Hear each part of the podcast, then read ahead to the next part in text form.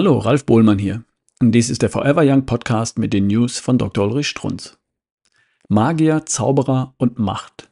Macht? Dahinter steckt oft exklusives Wissen. Das war vor 10.000 Jahren jedem Kräuterweiblein rasch klar. Die wusste, welches Kraut bei welchen Beschwerden hilft. Beispielsweise bei Rheuma oder bei Wasser in den Beinen. Hat diese Kräutlein selbstverständlich im Geheimen, möglichst bei Nacht, geerntet, um sich ihre Machtposition zu erhalten. Beispielgefällig? Digitalis, Fingerhutgift, wirkt außerordentlich auf Ihr Herz, erhöht die Muskelkraft, bremst den Puls, lässt das alte Herz tatsächlich wieder jung werden. Das pumpt dann besser, pumpt das Wasser aus den Beinen. Überzeugender Beweis. Dieses Wissen wurde selbstverständlich übernommen von geschäftstüchtigen Menschen, die sich heute Pharmaindustrie nennen, die Pillen herstellen, welche in der Regel auch nichts anderes enthalten als Kräuterextrakt, nur eben chemisch zubereitet. Selbst hochwirksame Mittel gegen Bluthochdruck sind ja oft nichts anderes als verdünntes Schlangengift. Hatte ich Ihnen ja einmal lächelnd erzählt. Macht. Die Pharmaindustrie hat Macht, weil Geld. Weil sie mit einer einzigen Tablette 12,2 Milliarden Dollar pro Jahr pro Jahr Umsatz machen. Deswegen haben sie 1,2 Milliarden Dollar pro Jahr pro Jahr für Public Relations zur Hand.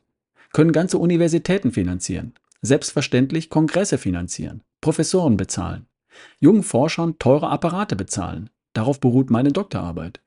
Kurz und gut, sie haben die Medizin in der Hand und per Inserat selbstverständlich auch die medizinische Fachliteratur. Und das ist doch nichts Schlechtes, nichts Böses. Pharmaindustrie hat nur das Paradigma weitergegeben, dass es für jede Krankheit ein Kräuterlein gäbe, dass es für jede Krankheit eine Pille gäbe.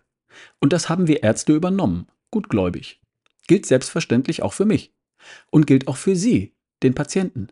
Sie erwarten von Ihrem Arzt innerhalb von drei bis fünf Minuten, vorgeschriebene Zeit, eine schnell wirkende Pille, die Sie von Ihren Molesten befreit, zum Beispiel vom Bluthochdruck oder von der Zuckerkrankheit. Entscheidende Frage, was hat das mit Heilung zu tun? Ärzte sind ursprünglich angetreten zu heilen. Das geloben wir nämlich ganz offiziell. Antwort?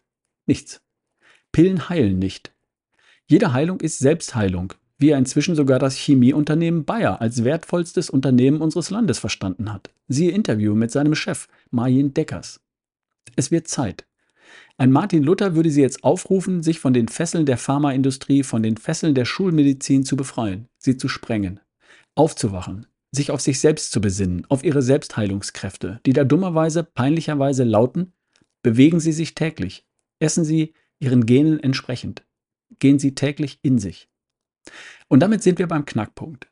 Selbstheilung heißt selbst etwas tun. Hier schließt sich der Kreis. Das listige Kräuterweiblein wusste das und hat ihnen ihre Eigenverantwortung abgenommen, hat ihnen ihr Leben bequemer gemacht.